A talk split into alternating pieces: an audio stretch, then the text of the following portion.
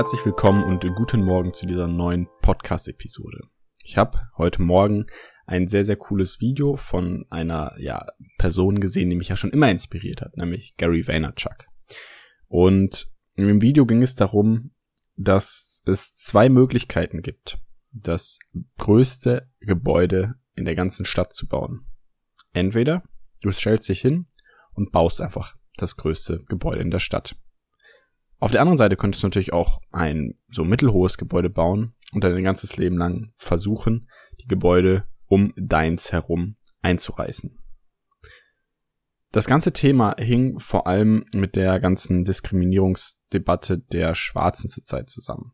Die Art und Weise, wie wir eigentlich als Gesellschaft untereinander fungieren und dass es immer wieder Leute gibt, die aus Neid oder aus anderen Impulsen heraus handeln und nicht eben versuchen, ihre eigene Sache, ihr eigenes Ding zu machen und daraus etwas zu kreieren, was auch die anderen unterstützen kann und man, wobei man sich für andere freuen kann, einfach weil es nicht so sehr auf Konkurrenz ausgeht, sondern vielmehr um genau die eigene Entwicklung. Und Gary hatte dazu ein Beispiel angeführt, dass wenn man bei der ganzen Debatte um die Black Lives Matter ähm, Hashtags, also dass, dass die Schwarzen eben auch wichtig sind, mit dem Argument kommt, dass man sagt, aber meins ist auch wichtig, dann ist es halt nicht der Punkt, auf den wir blicken wollen, sondern wir wollen verstehen, dass wir Menschen unsere Haltung verändern wollen, unsere unsere Art und Weise zu denken und weniger in ein Konkurrentdenken verfallen und vielmehr eben auch die generellen Aufgaben des Alltags einfach mehr und mehr versuchen zu meistern und überhaupt erstmal überblicken zu können. Weil es aus so vielen verschiedenen Punkten, aus so vielen verschiedenen Stellen immer die Möglichkeit gibt, neue Impulse zu bekommen und andere Eindrücke zu bekommen und generell dadurch eben das Hauptthema auch dieser Podcast-Episode sein soll, Pluralität. Und eigentlich auch die Frage, wie du sie schon im Titel entnehmen konntest, warum denn die heutige Gesellschaft überfordert ist und immer wieder überfordert wird. Einerseits finde ich Garys Impuls, dadurch, dass eben, ja, sowas wie Konkurrenzdenken uns immer mehr in eine Ecke treibt, spannend und fand es auch als coolen Anhalter für diese Folge eben wichtig, dass ich das nochmal genannt habe. Es soll aber weniger um das eigentliche Thema gehen, um das eigentliche Gebäude oder eben die Black Lives Matter Debatte, sondern es soll vielmehr um Pluralität gehen und eine Art und Weise, wo ich denke, dass die Herausforderung dieser Gesellschaft herkommt zurzeit. Denn wenn wir das verstehen, was uns eigentlich überfordert und wo die Herausforderungen herkommen, dann können wir nicht nur an uns arbeiten, sondern eben auch an den ganz großen, alltäglichen, gesellschaftlichen, politischen Themen teilhaben und uns besser positionieren. Denn ich glaube auch, dass Veränderung ganz oft in der Persönlichkeit anfängt. Ich glaube, dass, dass Veränderung etwas ist, was sich wandeln kann, aber eben erst, wenn wir es dann ergründen können.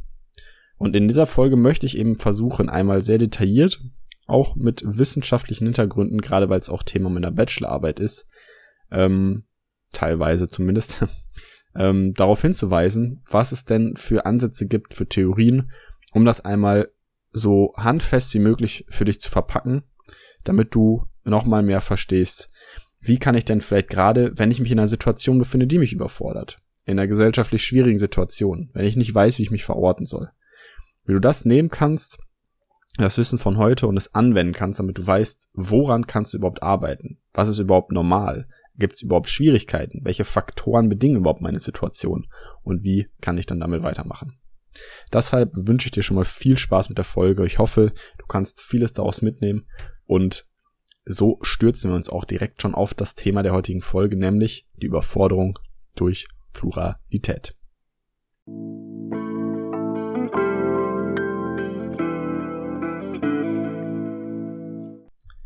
Wenn wir uns also mit der Frage beschäftigen wollen, warum dieses Leben eigentlich so schwer geworden ist oder warum wir immer mehr auch in gerade jüngeren Jahren das Gefühl haben, dass das Leben einfach hart ist, es viele Dinge gibt, die man zu beachten hat, so viele Dinge gibt, die auf einen einprasseln, man so richtig schlecht irgendwie zur Ruhe kommt, dann war mein erster Gedanke, dass es immer wieder zurück darauf zu führen ist, wie sich unsere Gesellschaft entwickelt hat.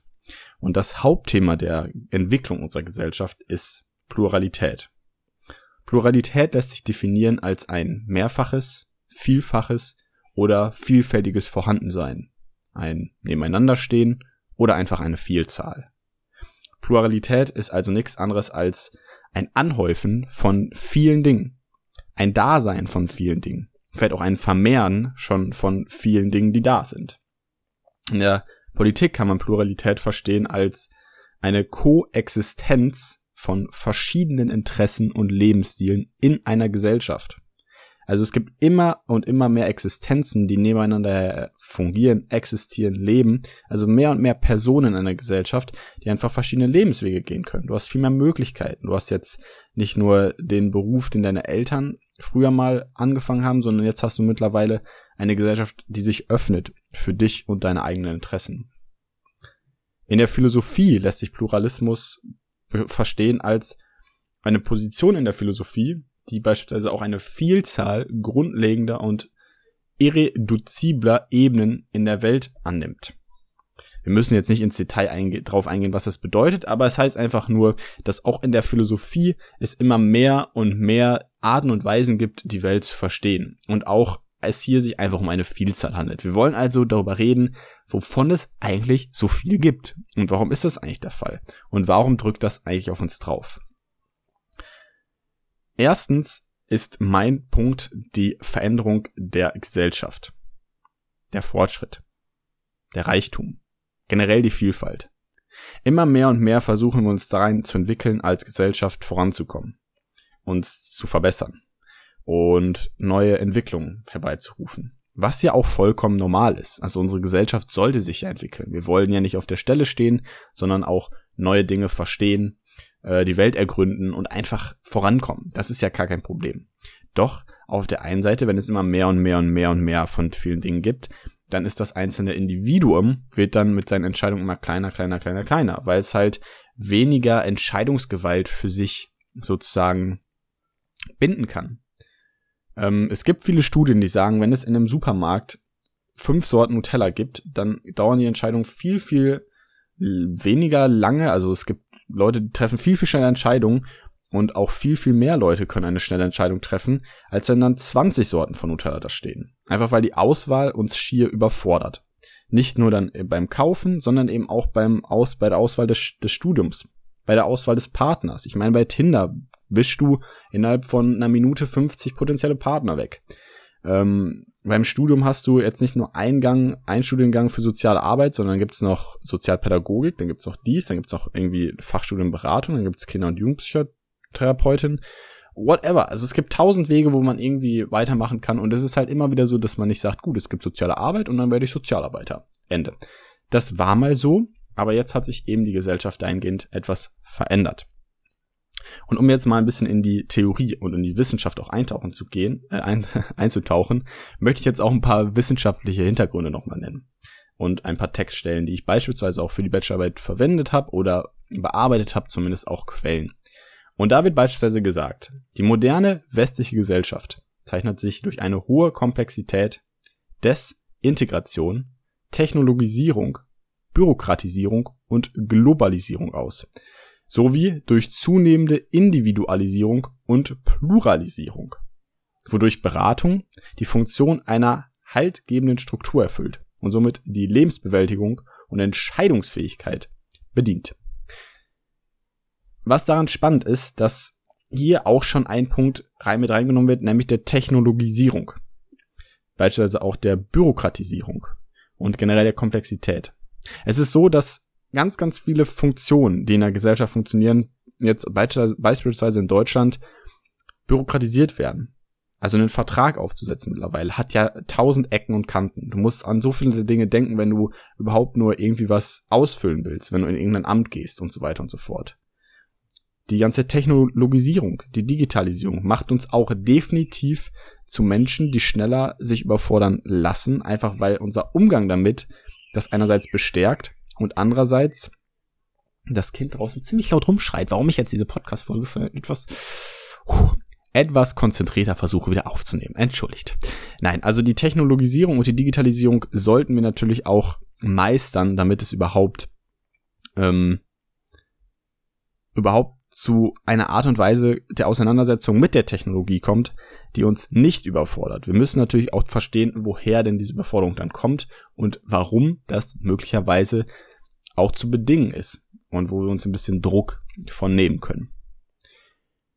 Es geht also generell um Ambivalenz und Überforderung in allen Bereichen, die ich da gerade genannt hatte. Und die Beratung sorgt eben dafür, das ist ja auch mein Steckenpferd, deswegen rede ich auch so gerne darüber, die Beratung sorgt eben dafür, dass es bei der Lebensbewältigung einfach eine Unterstützung gibt. Die Beratung versucht etwas zu entschlacken, versucht etwas Wind aus den Segeln zu nehmen, um einfach wieder dafür zu sorgen, dass wir uns besser unseren Entscheidungen widmen können, einfach besser in eine Richtung gehen können, wo wir Menschen verstehen, aha, da gehöre ich hin, ich habe ein bisschen mehr Ruhe, ich habe einfach ein bisschen mehr Entspannung und ich fühle mich nicht mehr so überfordert durch die ganzen Ansätze, die es überall gibt.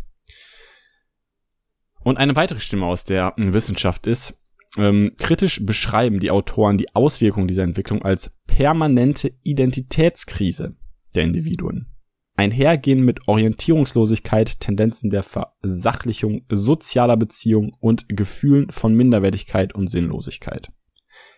Da zeigt sich schon, wie dramatisch diese Sache eigentlich ist, dass wir uns quasi in einer permanenten Identitätskrise befinden und generell auch eine Art Orientierungslosigkeit und Tendenz zu beobachten ist. Und du, genauso wie ich, wir haben das alle schon gefühlt. In der heutigen Gesellschaft ist es nicht unüblich, dass wir uns krass überfordert fühlen. Oder einfach denken, oh, ist das eigentlich das Richtige, was ich tue? Gehöre ich überhaupt hin? Und dass wir uns überhaupt diese Fragen stellen können, ist natürlich auch ein Umstand von Reichtum, von ähm, Entwicklung und einfach der Art und Weise, wie sich unsere Gesellschaft in eine Richtung entwickelt hat, die einerseits wirklich gut ist, andererseits aber genau das hervorruft.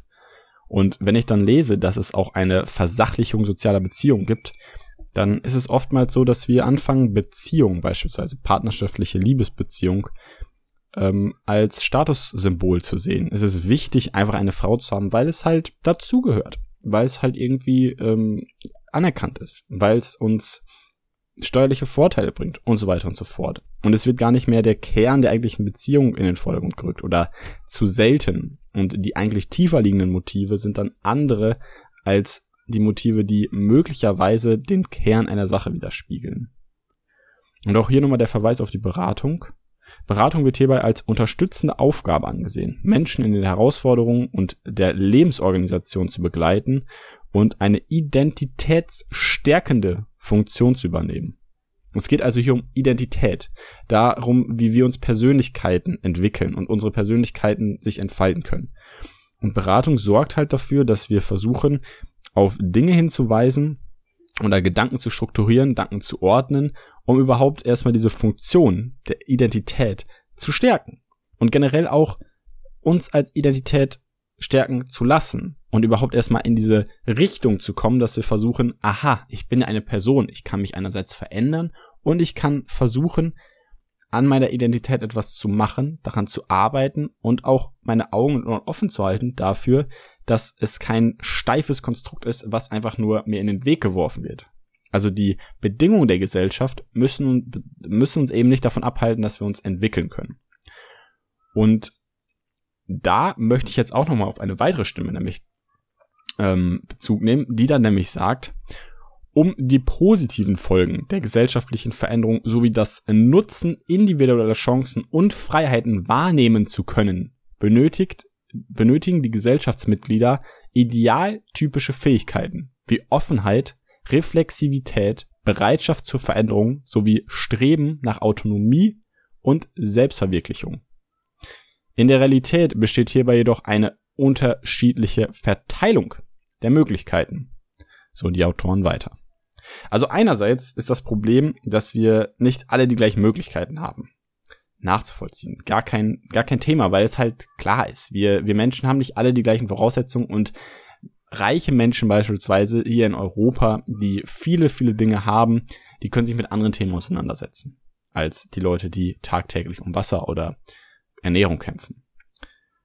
An dem Punkt, wo wir uns aber in dieser privilegierten Position befinden, sagt jetzt hier der Autor, dass überhaupt die positiven Folgen der Gesellschaft zum, zu unserem Nutzen natürlich auch irgendwo gestaltet werden können. Und wir brauchen Fähigkeiten, um damit umgehen zu können. wenn uns Dinge überfordern, dann nur aus dem Grund, dass wir nicht Bescheid wissen, wie wir mit irgendwelchen Dingen, mit den Dingen, die uns überfordern, umgehen können. Genauso wie Angst. Wir haben nur vor den Dingen Angst, die wir nicht verstehen. Und genauso überfordern uns Dinge, die einfach nicht von uns gemeistert oder verstanden worden sind. Und hier wird gesagt, es braucht idealtypische Fähigkeiten. Das ist natürlich ein mega hohes Ziel. Und es ist natürlich auch super schwer, diese idealtypischen Fähigkeiten zu erreichen. Aber es sind eben Werte, die wir fassen können, die wir alle verstehen. Sowas wie Offenheit, Reflexivität, dass wir uns immer wieder erneut hinterfragen, was wir denn für eine Person sind. Machen wir gerade was, was der Gesellschaft gut tut? Machen wir gerade was, was mir gut tut? Blicke ich überhaupt auf meine Persönlichkeit? Gucke ich überhaupt an das, was mich stört und was mich überfordert? Blicke ich da wirklich rein? Tut das vielleicht weh? Möchte ich da vielleicht gar nicht reinblicken? Habe ich überhaupt die Fähigkeit der Reflexivität?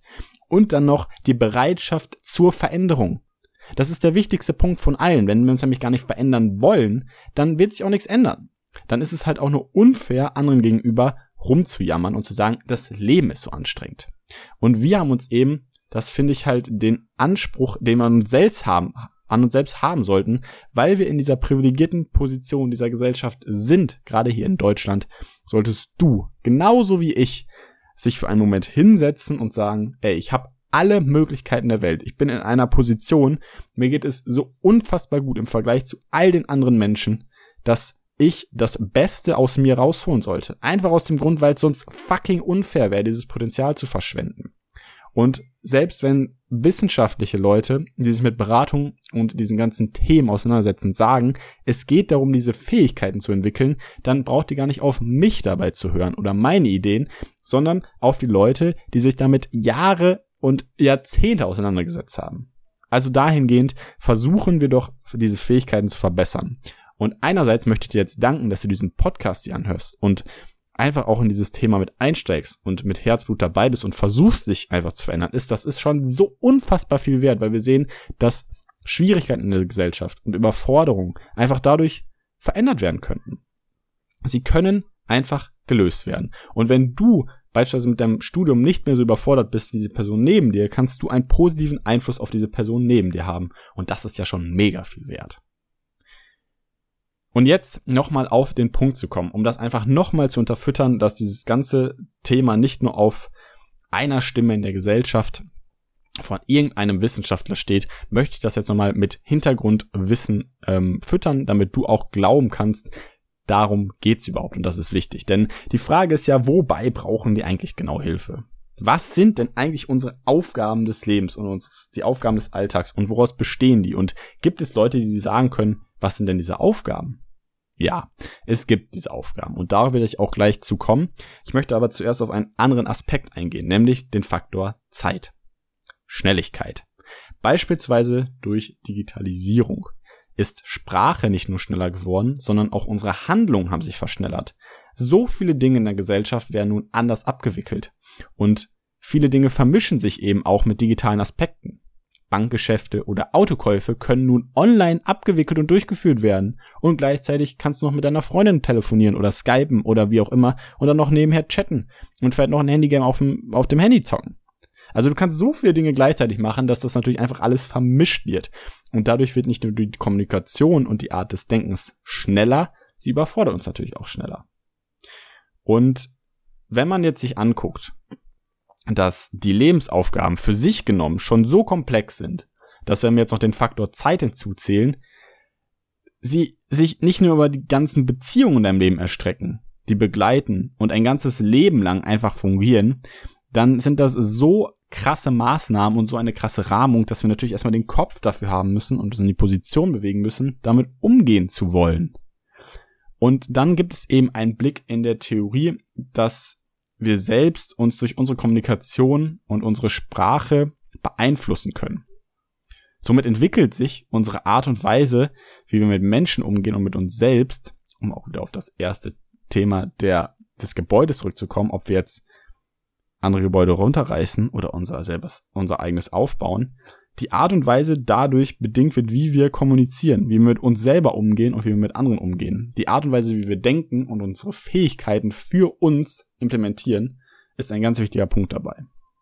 Also, die Entwicklungsaufgaben mal vorzustellen. Das möchte ich nochmal machen, damit du genau weißt, worüber ich eigentlich rede. Und der Kern ist dabei nämlich, dass das die Aufgaben sind, die uns überfordern. Es gibt keine anderen Aufgaben, die uns überfordern, aber sie schließen eben auch alle mit ein. Das heißt, der theoretische Hintergrund ist halt sehr, sehr umfangreich. Und dann merkt man erst, wie komplex diese Aufgaben überhaupt sind und sein können. Identität ist dabei aber kein starres Konstrukt. Und die Wissenschaft ist sich einig, dass sich jene über die Jahre verändern kann. Also kann jeder Mensch etwas an seiner Art und Weise verändern, wie er das Leben gestaltet.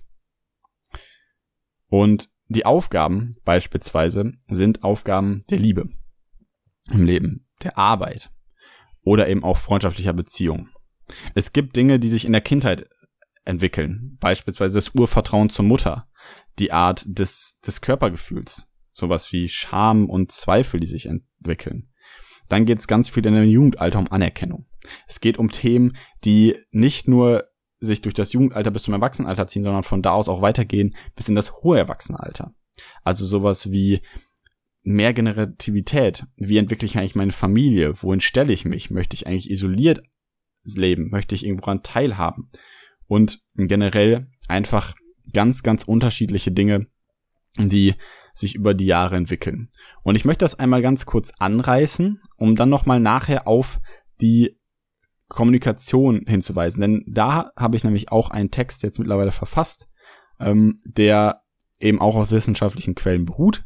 Der be beschreibt, dass Beratung und Kommunikation, also eigentlich viel mehr Kommunikation, einen sehr, sehr entscheidenden Impuls bieten kann dabei, unsere Lebensaufgaben zu bewerkstelligen.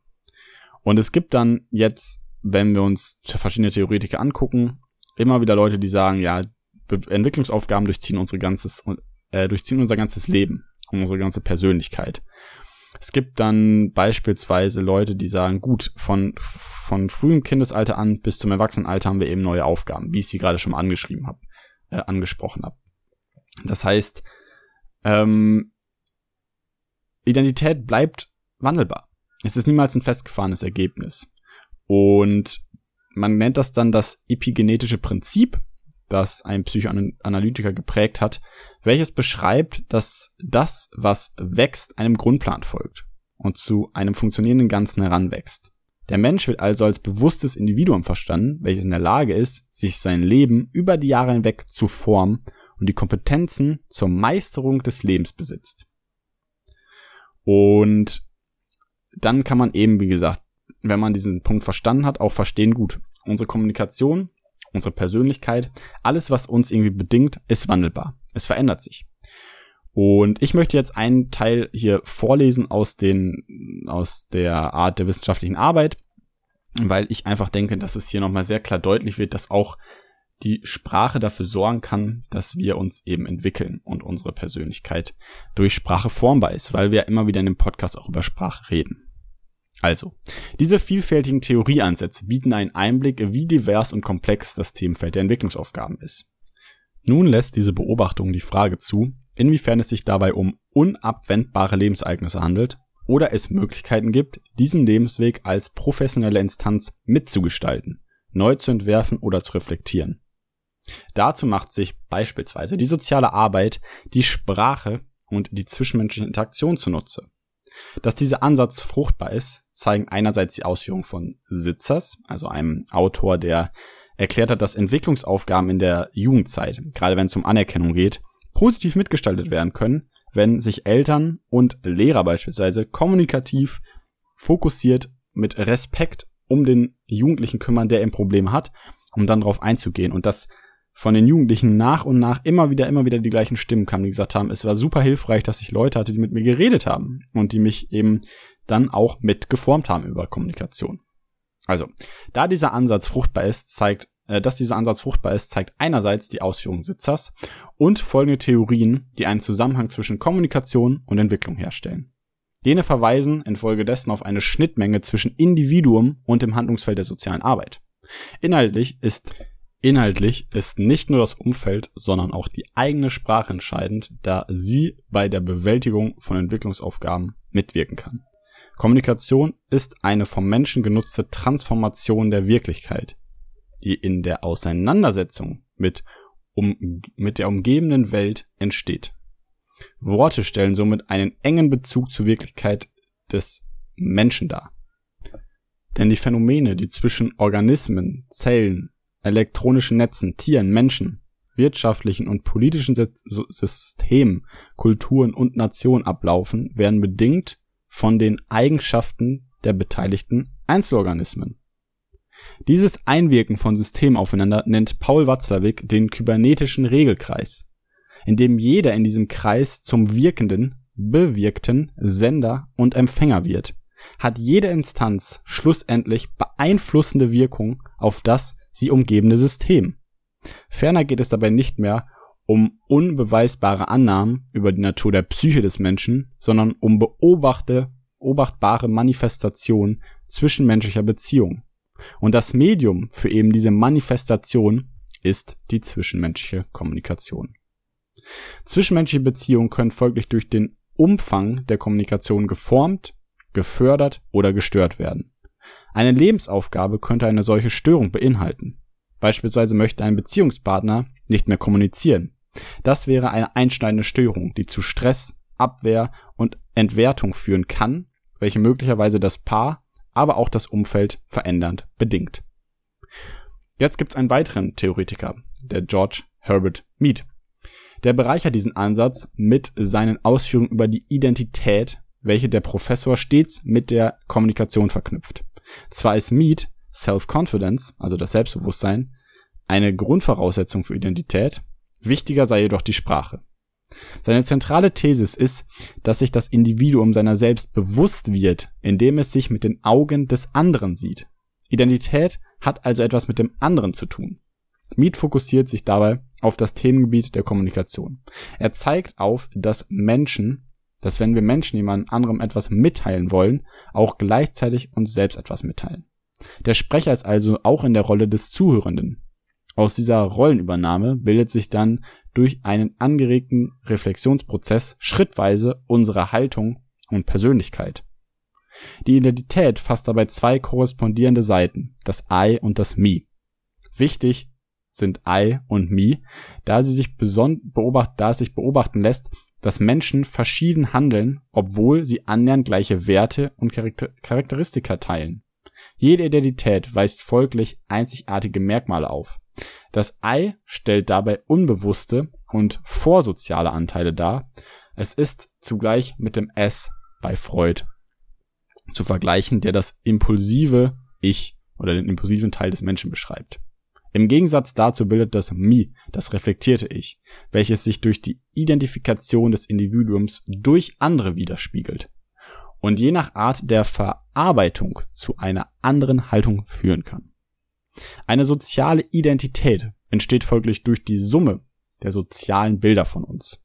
Sie bildet sich durch soziale sowie gesellschaftliche Beziehungen. Diese Haltung ist vergleichbar mit dem Über-Ich bei Freud. Besteht kein direkter Kontakt zu anderen Menschen, wird der generalisierte andere genutzt, die als Stimme der Gesellschaft in uns beschrieben werden kann. So kommt es abhängig von der eigenen Kommunikation, der erlernten Haltung und den Erfahrungen zu verschiedenen Herausforderungen und Auseinandersetzungen in der Entwicklung mit und ohne direkten Gesprächspartner. Zusammengefasst lässt sich sagen, dass die Entwicklungsaufgaben vielschichtig sind und sich über das Individuum mitsamt seiner zwischenmenschlichen Beziehung erstrecken. Dadurch wird deutlich, dass jeder Mensch im Kontext seiner enorm komplexen Lebenswelt sowie in Verbindung mit der intra- und interpersonalen Sprache zu verstehen ist. Veränderung in der Lebenswelt bedeutet folglich auch eine Veränderung des zwischenmenschlichen Kontakts und Kommunikation. Eine maßgebliche Transformation dieser beiden Faktoren ist die Kommunikation bzw. die Digitalisierung. Ähm, dabei ist es jetzt so, dass es wieder auf der Text geht weiter, dass es jetzt wieder auf die Digitalisierung eingeht und auch gerade das Tempo eben wichtig ist, was ich am Anfang schon angerissen hatte. Und die Implementierung von digitalen Medien bestimmt jetzt eben nicht nur mehr unsere Art, wie wir eben Bankgeschäfte und Verabredungen managen, sondern den ganzen Alltag. Und jetzt müsste man sich natürlich damit auseinandersetzen, wie digitale Medien funktionieren und so weiter und so fort. Aber was ich wichtig finde an dieser Ausführung, die ich euch da gerade ähm, vorgelesen habe, ist, dass wir uns verändern können. Über Sprache und auch über unser Umfeld. Wir sollten beides versuchen zu synthetisieren, zusammenzubringen, zusammenzuführen, um einfach an uns zu arbeiten, unsere Haltung zu entwickeln und dann eben dafür zu sorgen, dass wir diese positiven Eigenschaften, die idealtypischen Fähigkeiten wie Offenheit, Reflexivität, Bereitschaft zur Veränderung und das Streben nach Autonomie oder Selbstverwirklichung dafür nutzen, um nicht das höchste Gebäude im ganzen Stadtviertel zu bauen, indem wir andere Leute Gebäude einreißen, sondern indem wir dafür, indem wir uns freuen können, wenn andere Leute vorankommen, wenn es andere Leute gibt, die verschieden sind, wenn wir dafür sorgen, dass wir Achtung davor haben, dass es andere Leute gibt und wir selber uns mehr auf uns konzentrieren und an uns arbeiten, uns verbessern und dafür sorgen, dass wir vorankommen mit dem, was uns denn wichtig ist. Und so eben auch den Blick für den anderen haben, weil wir uns entwickelt haben in eine Situation, in eine Position, in der wir daran etwas ändern können, in der wir dafür sorgen können, dass wir überhaupt erstmal weniger Druck haben, weniger Probleme, weniger die ganzen Entwicklungsaufgaben auf uns lasten und wir eben versuchen, diese zu bearbeiten, zu befeuern mit positiven Dingen, um nachher weniger Druck im Alltag zu haben. Und so hoffe ich, dass du etwas aus dieser Folge mitnehmen konntest. Ich hoffe, dass es alles nicht zu abstrakt war, zu theoretisch und nicht zu verwirrend. Falls du dieses Thema spannend findest, lass es mich wissen, lass eine Bewertung da, bring mir ein bisschen Feedback rein. Und ansonsten hören wir uns nächste Woche wieder, wenn es wieder heißt, maximiere dein Erwartungswert.